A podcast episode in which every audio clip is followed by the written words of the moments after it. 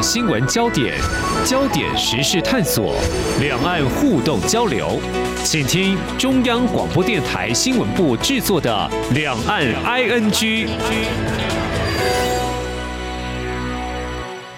听众朋友你好，我是黄丽杰，欢迎收听两岸区节目。前几天呢，我买了一些芒果，心里头就想了，这是哪一种品种啊？因为台湾的品种开发技术实在是太厉害了哦。嗯，有些水果真的很多汁，甜度又高，美味又好吃。谈谈这些形容词，这也是大概两千年左右，有一位上海的对台研究机构的经济学者，呃，他当时到台湾参加一场研讨会，尝到了好滋味，事后。他就跟我分享哦，当时他到台湾吃的水果是莲雾哈。从二零零二年开始，我就留意到台湾的莲雾出口到中国大陆，一开始这个量呢不太多，之后就逐年攀升。呃，这个数字是显示二零一六到二零一八年这三年，我们输出到中国大陆的数量占了百分之九十九的莲雾。出口量这么的多，但是呢，二零二一年因为被中国大陆验出有害生物，就暂停出口了。那么遭逢同样命运呢？还有在节目当中有探讨过的凤梨世家，还有在前几天的芒果也是一样哦。所以谈到经贸这一块，那么相对另外一个面向，相信大家也非常的关心哦，就是中国大陆在二零零一年十二月十一号，台湾是在二零零二年的一月一号，先后加入世界贸易组织的 T.O. 另外呢，两岸在二零一零年有实施两岸经济合作架构协议 F 法。不过今年四月，中国大陆宣布对台湾两千四百多项的禁止进口大陆商品展开贸易壁垒调查。而在前几天，就是八月十七号，中国商务部是对外表示初步。调查显示，台湾对大陆贸易限制措施涉嫌违反了 WTO 关于非歧视原则，还有普遍取消数量限制原则这些规则等等。当然，最终调查时间在四月份的时候，中国大陆有说可能会到明年的一月。十二号，那就是我们的呃总统大选前哦。好，如果台湾被判定违反 WTO，对产业又会造成哪些冲击？是否也可能会影响 ECFA 会终止呢？我们在今天特别邀请对这个问题非常关注的逢甲大学国际经营与贸易学系教授杨明宪来解析探讨。非常欢迎杨教授，你好。呃，主持人，各位听众，大家好。好，嗯，谈到中国大陆这几年对台湾的农渔产品，甚至还有一些加工的食品啊、如果说台湾农渔产品，就说是有一些害虫，或者说一些残留不应该投放的一些药物，或不合通关规定呢，就禁止我们的台湾的这些产品进口哦。我想首先先谈的是，在不针对这些品项是不是有特殊原因、目的考量之下，其实这些都是属于国际贸易处理的很自然、很正。正常的流程模式吧，就是说，哎，我觉得这边有问题，就不要进口。呃，是，呃，台湾的农产品呢，其实是非常的优质，特别是在水果，我们一直非常自豪。嗯、呃，只要吃过台湾水果的，我们都会觉得一直怀念，香甜多汁。甚至于我们到国外，到超市去买其他的国家的水果，都觉得不如台湾的水果那么好吃。嗯，呃，我想台湾的水果呢，我们也一直在。努力去外销到很多的国家，当然中国大陆呢是最主要的，主要就是因为呃两岸距离比较近，而且有因为 ECFA 有一些零关税呃的一些优惠，所以呃导致呢我们很多的一些水果呢都比较相当集中在中国大陆这个市场。嗯，但是在最近接二连三的呃中国大陆呢以有害生物检获的这些。呃，介壳虫等等的这些理由呢，来全面的禁止台湾的这些有害生物的水果的一个进口。我觉得，呃，好像整个打击的层面呢，一下子从个案呢几个零星的不合格的，提升到整个这些产业产品呢，它的一个全面禁止的输入呢，我觉得似乎整个打击的层面太大，而且不符合比例原则。哦，那当然呢，呃，在整个国际农产贸易呢。它本来就是应该要去遵循国际相关的规范，而且它本身也是一个商业的一个模式。我们都认为在商言商。如果说真的呃，因为我们在整个检疫或者检验不合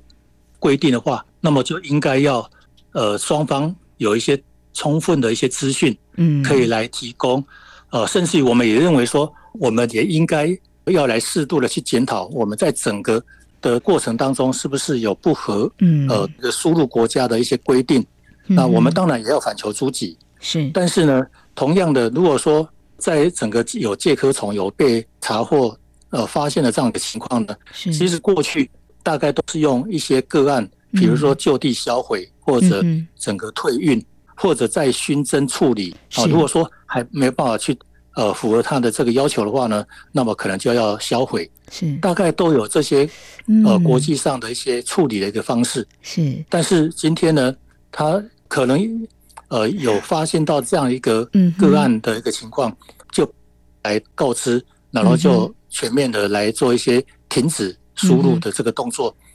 我觉得在两岸呢，本来我们都希望是有一些充分的一些资讯，可以互相的来沟通，甚至于如果说中国大陆有发现，那也应该可以呃提供相关的这些资讯，是哦，甚至于是什么时间哪一个个案，嗯哼，呃，甚至于它。是不是有一个充分的一个科学的一个证据显示呢？真的是有造成一些危害等等的是事实。嗯哼，我相信我们还是从一个正面角度来看，就是呃，台湾在整个一个外销农产品的外销当然是非常重要，我们也希望能够做好严格的把关，嗯，让整个呃药检能够呃符合呃这样一个残留的一个标准，嗯，或者我们的这些有害生物能够避免发生，所以我们。觉得在我们台湾这边，我们从整个生产的一个管理、采收后的处理，嗯哼哼，到整个药检或者检疫的等等的一个规范，到整个全程的这些品质，嗯的一些保鲜或者控管等等，我们当然每个环节都应该要去，没错，特别的去注意。是，但是相对的，如果说，因为我们也。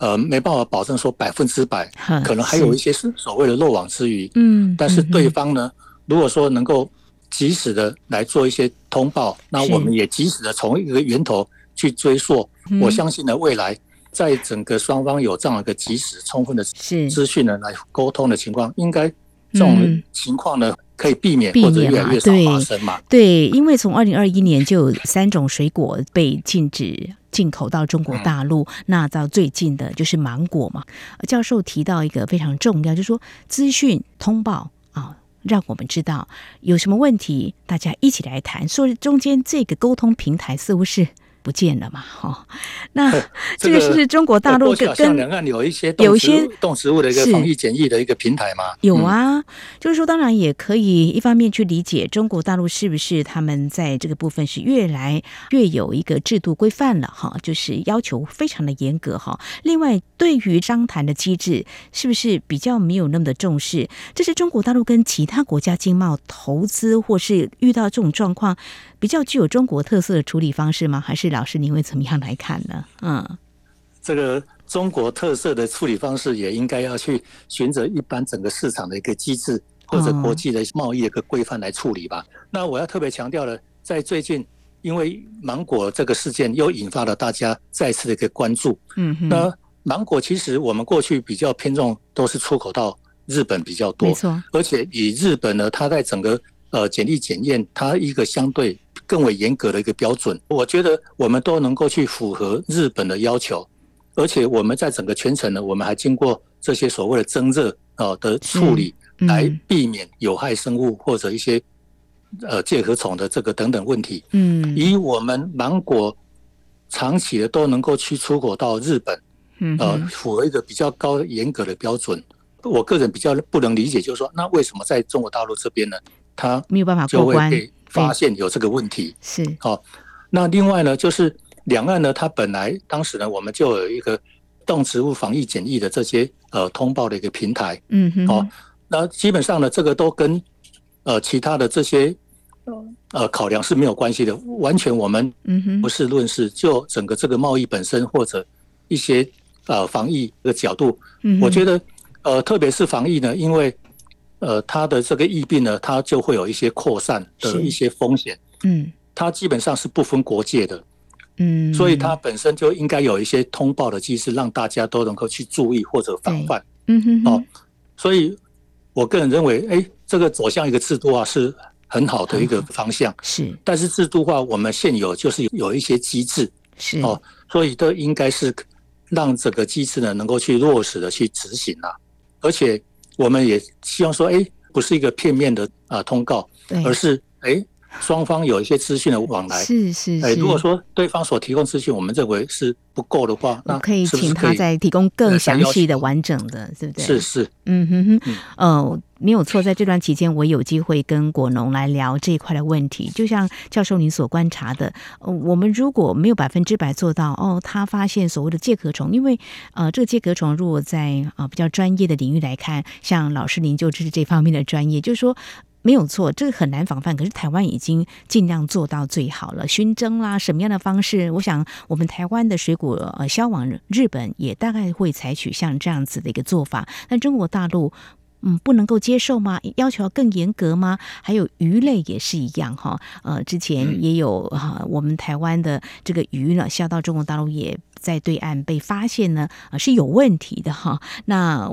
被打回来，那我们也会去检讨。但是到底哪一个环节出了问题啊？就是大家如果啊这样子的进出口已经多年了，也会形成某些沟通的机制，但资讯一定要充分揭露嘛哈。呃，像我们。在台湾，媒体会盯得很紧嘛，哈，就会发现怎么会出问题呢？政府呃，在这几年面对这几样的这个品相出口到中国大陆，嗯，后来被卡关哈，感觉我们媒体观察起来会觉得有一点，呃政府好像是也不是很早就知道了，好像呃就会没有办法掌握到呃第一时间的资讯，这让我们会觉得。呃，中国大陆在处理这件事情的时候，会让我们觉得是不是可以有更完善的一个机制沟通的一个看法哦？那以老师过去呃，您观察就是，比如说呃，日本跟很多国家都有一些进出口，那他的做法会是怎么样呢？嗯，呃，其实各国呢，虽然它对于整个呃食品安全卫生或者国民健康，可能都有一些更高的标准或者一些不同的规定。但是基本上呢，国际上都还有一些共同的一些规范的一个遵循，哦、是。哦，比如说呃资讯充分的揭露，嗯、那背后呢可能要有一些提出适当的科学的一个证据，嗯哦，而且是有一些因果关系的一些认定，嗯，这些大概都是国际上是可以共同去理解的。那如果说今天中国大陆它对于呃某些产品要有一个更严格的一个规范，那我们也尊重。但是呃，这样一个更严格规范，它不应该形成呃有一些差别的一个待遇哦，或者违反 WTO 在所谓的国民待遇或者最惠国待遇的一个基本的原则。嗯，也就是说，它其实是应该一体适用在所有的这个产品或者国家的一个身上。嗯，哦，不应该是有一些特殊或者差别的考量。嗯，这个大概我们应该是这是一个基本的一个精神啊。嗯，所以我们都尊重每个国家。比如说，他特别去在意他的一些国民健康或者食品安全，嗯，那他有一个更严格的规定，是。啊，这些都会尊重，但是背后可能就是要有一些一般基本的一个原则的一个遵守，啊，或者一些科学证据来去支持，这样的话会比较容易来让大家来理解。嗯哼，好，非常谢谢教授您的解析。稍后节目后半阶段，我想我们就进到您刚刚有提到 WTO 这个部分。既然台湾还有中国大陆都是 WTO 的成员呢，那。中国大陆也在最近呢启动了对台湾的这个贸易壁垒的调查哦，那影响的层面呢，我想产业也相当的关注，两千多项的产品面临中国大陆诉诸这个 WTO 来做一些调查，到底这个原因出在哪里？我们节目稍后来请杨教授进一步的解析。今天的新闻就是明天的历史，探索两岸间的焦点时事，尽在《两岸 ING》节目。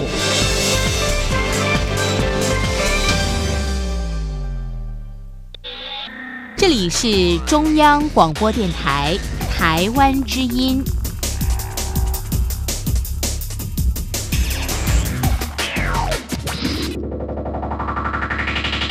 这里是中央广播电台，听众朋友继续收听的节目《两岸居》。在今天节目当中，邀请到逢甲大学国际经营与贸易学系教授杨明宪，我们特别请教授来。和我们一起关心两岸的经贸问题。最近很多引起关注。接下来我们要探讨是中国大陆今年四月对进口台湾有两千四百多项的产品啊，这是四月份所提出来的。最近谈到说可能有两千五百项的产品哦，那么启动对台湾贸易壁垒调查。那么从世界贸易组织 WTO 相关规则。这应该是一个合法可以理解的做法，对不对？呃，对，这个两岸呢都是 WTO 的会员，嗯，那 WTO 呢，它为了要去确保大家在参与自由贸易呢，都有受到一些公平的一个对待，嗯，所以 WTO 在一九九五年成立的时候，它有个很重要一个功能，就是它要去强化贸易争端解决啊的这一块。所以它也建立了它的整个一个机制跟流程。嗯所以如果说只要有任何一个 WTO 的会员，他有受到这些不公平的待遇，包括违反了 WTO 他强调的所谓会国待遇或者国民待遇的这个基本的精神，那导致他在整个国际的市场上面，呃，受到一些呃不合理或者不公平的这个呃待遇。嗯那其实，在 WTO 呃的现有的机制，它其实是可以去为这些会员呢来确保他的一个权利。嗯，所以如果说今天台湾对于中国大陆有所谓的这些贸易壁垒的这个情况，而使得中国大陆认为它有受到一些不公平的一个待遇，嗯，它其实是可以去循着 WTO 的贸易争端解决机制哦来去要求。是，那只要呃在整个 WTO 它受理之后呢，它当然。第一个阶段，它会邀请双方呢，是不是先来协商？嗯，好，嗯哼，呃，也就如果说协商不成，才会进入到这个立案调查的这个程序来。是，那当然协商呢，双方就是希望能够有一些讨论沟通的一个机会嘛。嗯，哦，嗯，那毕竟整个立案调查或者到最后的仲裁，可能就是要花一段时间哦。那可能在这个过程当中，搞不好有些产业它就已经。受到相当的一个冲击哦，可能就没办法恢复。嗯，所以当然这个是如果有机会，这个双方能够有一些这样一个协商沟通哦，那是一个最好的一个方式。否则如果说在 WTO 的它的机制协商不成，那就呃成立了一个呃调查工作小组，再去了解所谓的贸易壁垒是不是有造成哪些产业呃受害的这样一个情况。呃，如果说认定调查属实的话，那就会有一些所谓的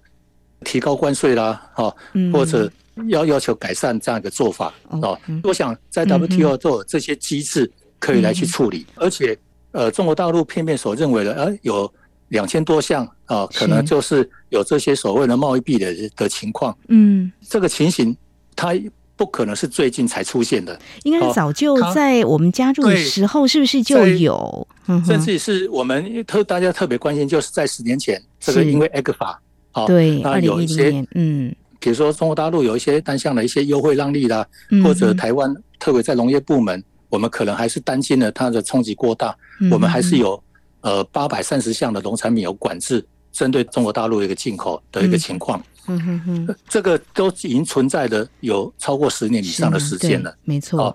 那如果说它是有一些不公平待遇的这样一个情况的话，它其实早在我们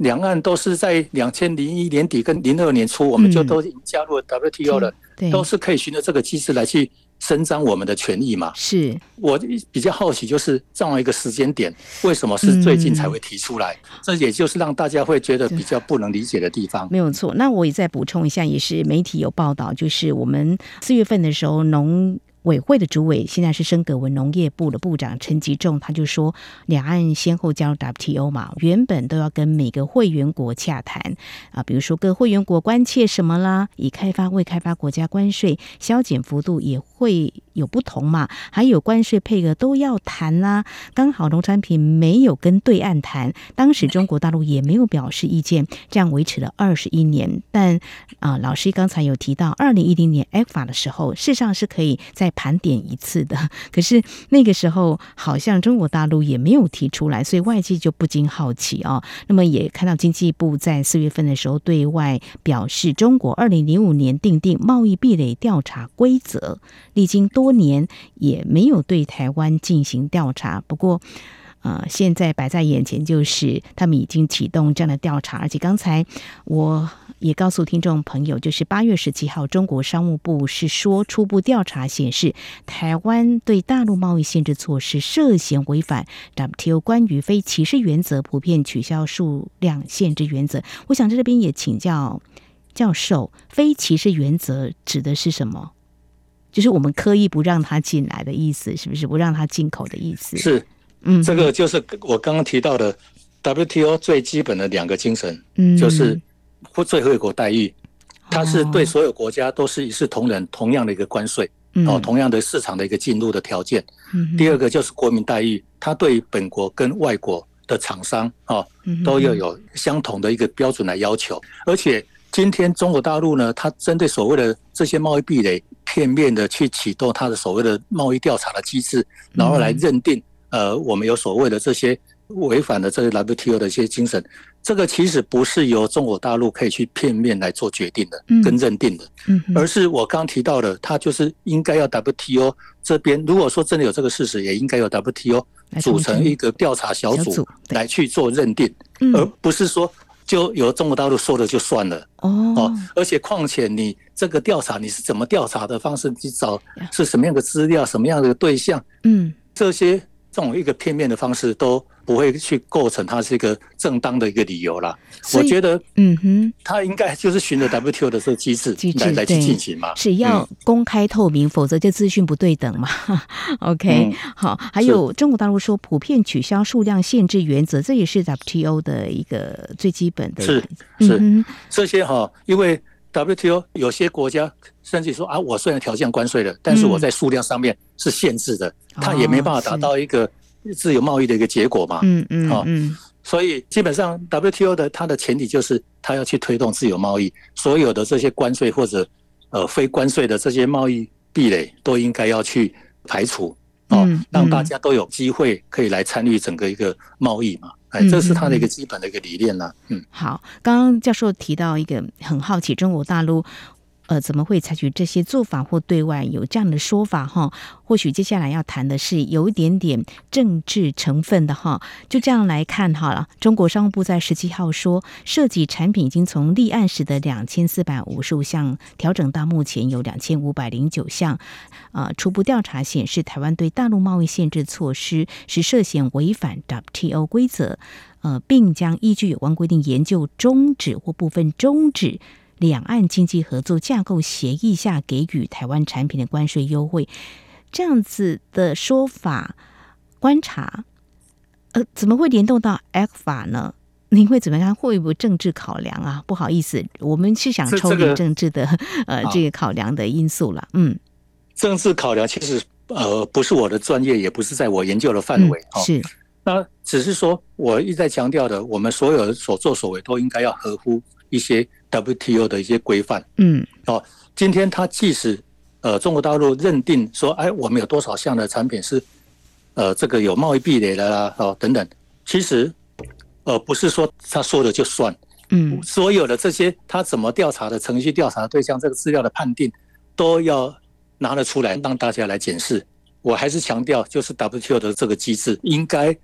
透过这样一个方式来进行才对啦，而且他。在这个节骨眼来提出来，因为这已经存在了超过十年了，这个时间点提出来，就真的会让人家感到好奇跟不解，就是说他是不是有其他的考量？嗯，哦，嗯嗯。那我觉得这个就是呃，中国大陆必须要去对外呃讲清楚了，为什么以前不提，现在才要提？嗯，哦，他的这个考量是什么？这个可能。相关的这些可能也要让大家更清楚吧。嗯哼，非常谢谢教授提出您的观点跟呼吁，让大家可以把这个事情啊更能够理解嘛哈。那 也不会有太多的一些不解、好奇甚至质疑了哦。那谈到这里，当然官方的说法会说，如果一个产品出口呃就这样子被暂停进口，呃可能会受阻。当然，对于我们的业者来说都是蛮大的冲击的哦。那对于怎么样来因应呢？我想老师您是教授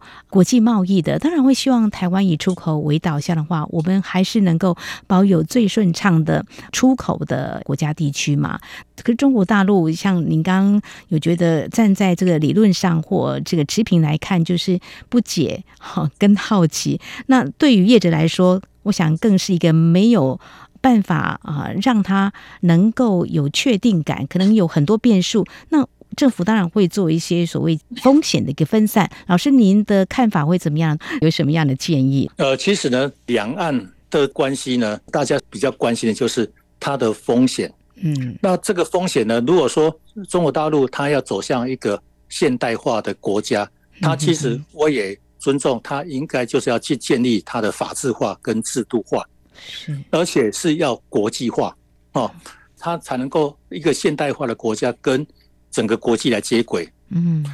而不是用比较片面的或者呃不循的整个一个呃既有的一些国际的规范来进行，那这个就会带来一些呃大家觉得还是不可测的一个风险。嗯，我想对中国大陆它未来整个一个发展，它还是需要跟各国有更多的这些贸易跟投资的一些机会。哦，如果说在这个风险上面能够让大家呃降低他的这些疑虑，或者呃比较放心的话，我觉得其实在整个一个国际的一个经济发展来看呢，都应该是可长可久的一个方式了。而且对台湾来讲，我们真的也是希望能够扩大对外的贸易跟投资，因为毕竟台湾的市场这么小，资源非常有限。嗯，所以我们当然是希望。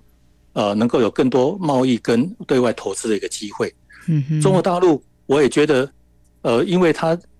跟台湾的距离这么近，又有很多一些共同的一些渊源。嗯，它本来就是一个可以发展更多贸易跟投资的一个机会。嗯，但是重点就是它的一些风险的一些考量。嗯，啊，所以让大家开始会有点却步。所以，呃，如果说，呃，当然台湾呢，它。呃，所面对的是一个全球的一个市场，不是只有中国大陆这个市场。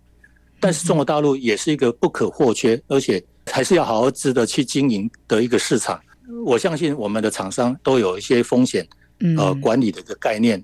啊，他也会想努力去跟很多的国家来经营这些贸易或者投资的一个机会。但是我还是必须强调，中国大陆它还是一个很重要的一个市场。我们还是希望。能够有一些更多的制度化、法治化，或者国际规范的一个保障啊，那这样的话，让大家呢都能够。有一个比较呃长期合作的一个关系，没有错。呃，我们并不是要放弃中国大陆市场，在节目当中我们也探讨了不少，就是像是美中的科技战，美国也不一定要跟中国大陆完全脱钩，但是这个风险呢还是会留意的。欧洲也是一样，就是会减少依赖，在风险的分散部分，好像不只是我们台湾会重视，那很多国家呢也都朝这个方向在做一些思考，还是。是没有完完全放掉中国大陆市场。呃，刚才老师说的好，中国式的现代化好像在。嗯，不管是政界或是在在学界或在经济方面的探讨，最近也引起关注。呃，台湾的媒体也有机会去参观所谓中国的中国式现代化。那如果能够更国际化、有法制化制度的一个建立，这是老师您的建议，我想是非常好的哈。我想在今天 我们是特别来聚焦有关中国大陆这几年对台湾出口到中国大陆的一些农渔产品所采取的。的做法，它所显示的一些讯息，特别是中国大陆四月对台湾启动了贸易壁垒调查，在过去是有机会的，时间点是可以的，可是为什么没有？这个时间点是呃令人感到好奇跟不解的，到底后续可能会有什么样的冲击影响？当然要再持续来观察。但是今天非常谢谢逢甲大学国际经营与贸易学系教授杨明宪。非常专业的解析跟探讨，也提出您的建议，非常谢谢杨教授，谢谢您。哪里？谢谢大家，谢谢。好，以上就是今天两岸 ING 节目，非常感谢听众朋友您的收听，华丽姐祝福您，我们下次同时间空中再会。